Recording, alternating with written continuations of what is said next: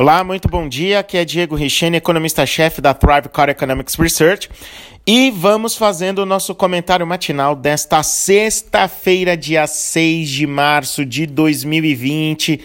E qual é a palavra-chave do momento nos mercados e na economia mundial? Volatilidade.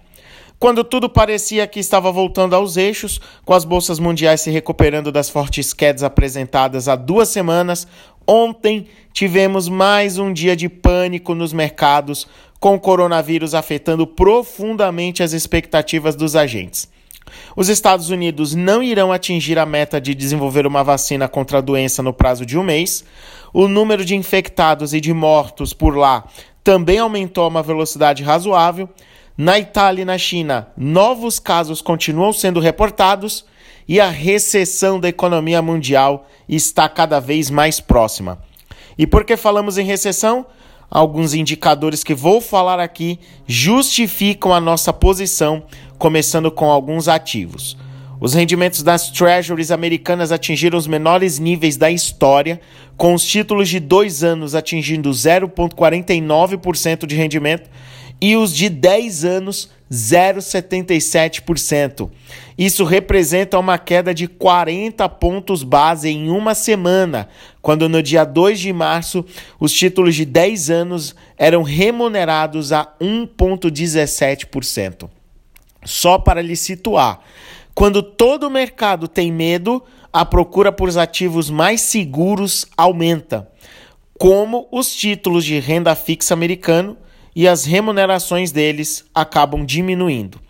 Outro ativo de segurança, o ouro, só nesta semana já ganhou 6,12%, quando saiu de 1.588 dólares a onça Troy em 2 de março e já atinge agora 1.686 dólares a onça Troy, com uma alta de 1,17% nas últimas 12 horas.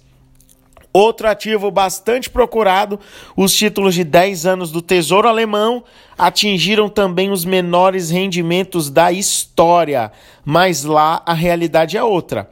Estão rendendo incríveis, veja só, menos 0,73%.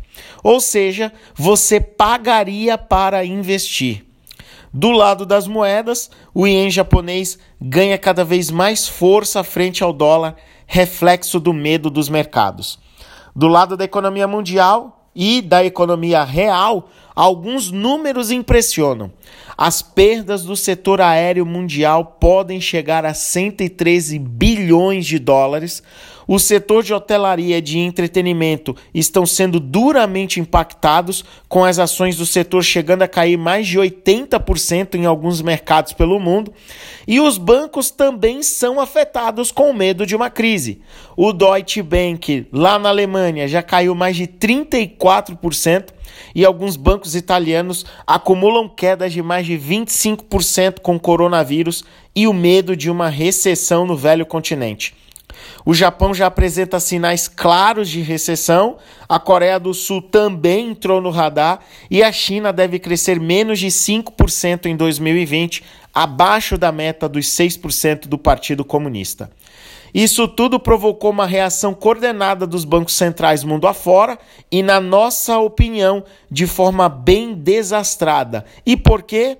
Bom, primeiro que o Fed teve na terça-feira uma reunião de emergência, onde reduziu em 50 pontos base os juros por lá, mas isso não ajudou a aliviar os ânimos nos mercados, que continuam sua trajetória de fuga para ativos mais seguros, com uma sangria de mais de 6 trilhões de dólares nos mercados. Se for para falar de outros bancos centrais, podemos também falar do Banco Central Europeu, que não sabe aonde vai alterar os juros ou não sabe se, se também coloca mais dinheiro nos mercados, como já fez o Banco Central japonês. Basicamente, os bancos centrais estão num beco sem saída. Neste momento, no mercado de commodities, o alívio do início da semana se transformou em pesadelo. O petróleo do tipo Brent opera em forte queda de 4,42% a 47 dólares e 46 o barril, depois da reunião da OPEP mostrar um embate entre a Rússia, que não quer novos cortes na produção de petróleo, e a Arábia Saudita, que quer retirar mais de um milhão e meio de barris de petróleo por dia dos mercados, como forma de conter as quedas fortes da commodity. O WTI recua 4,40% a 43 dólares e 86 o barril, com o aumento da produção de óleo xisto nos Estados Unidos.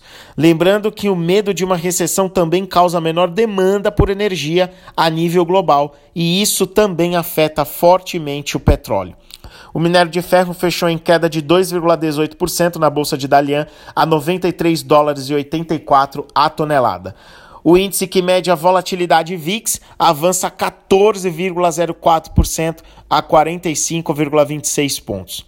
Medo e volatilidade são vistos claramente nos mercados nesta manhã, onde possivelmente teremos um dia intensamente no vermelho.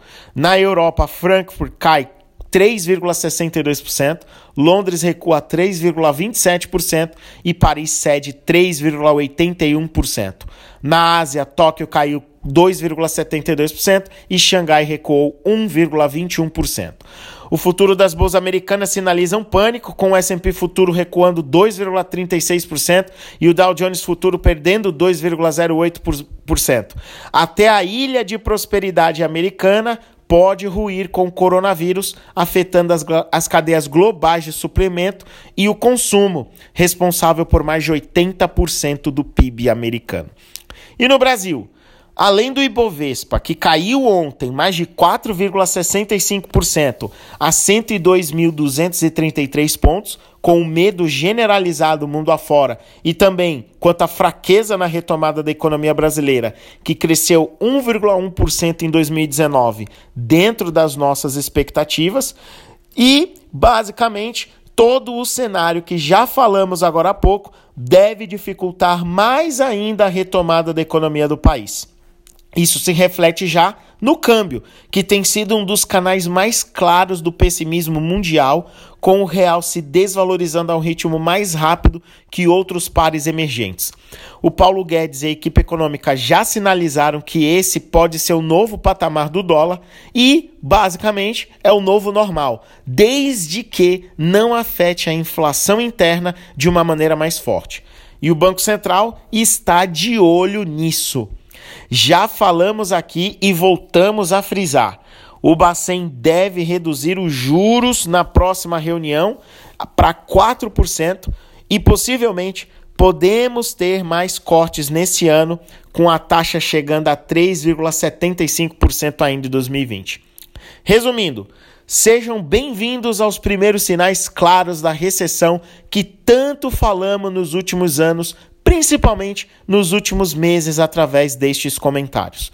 Agora mesmo é que teremos a real noção se o discurso do longo prazo de muitos investidores de fato vai ser aplicado.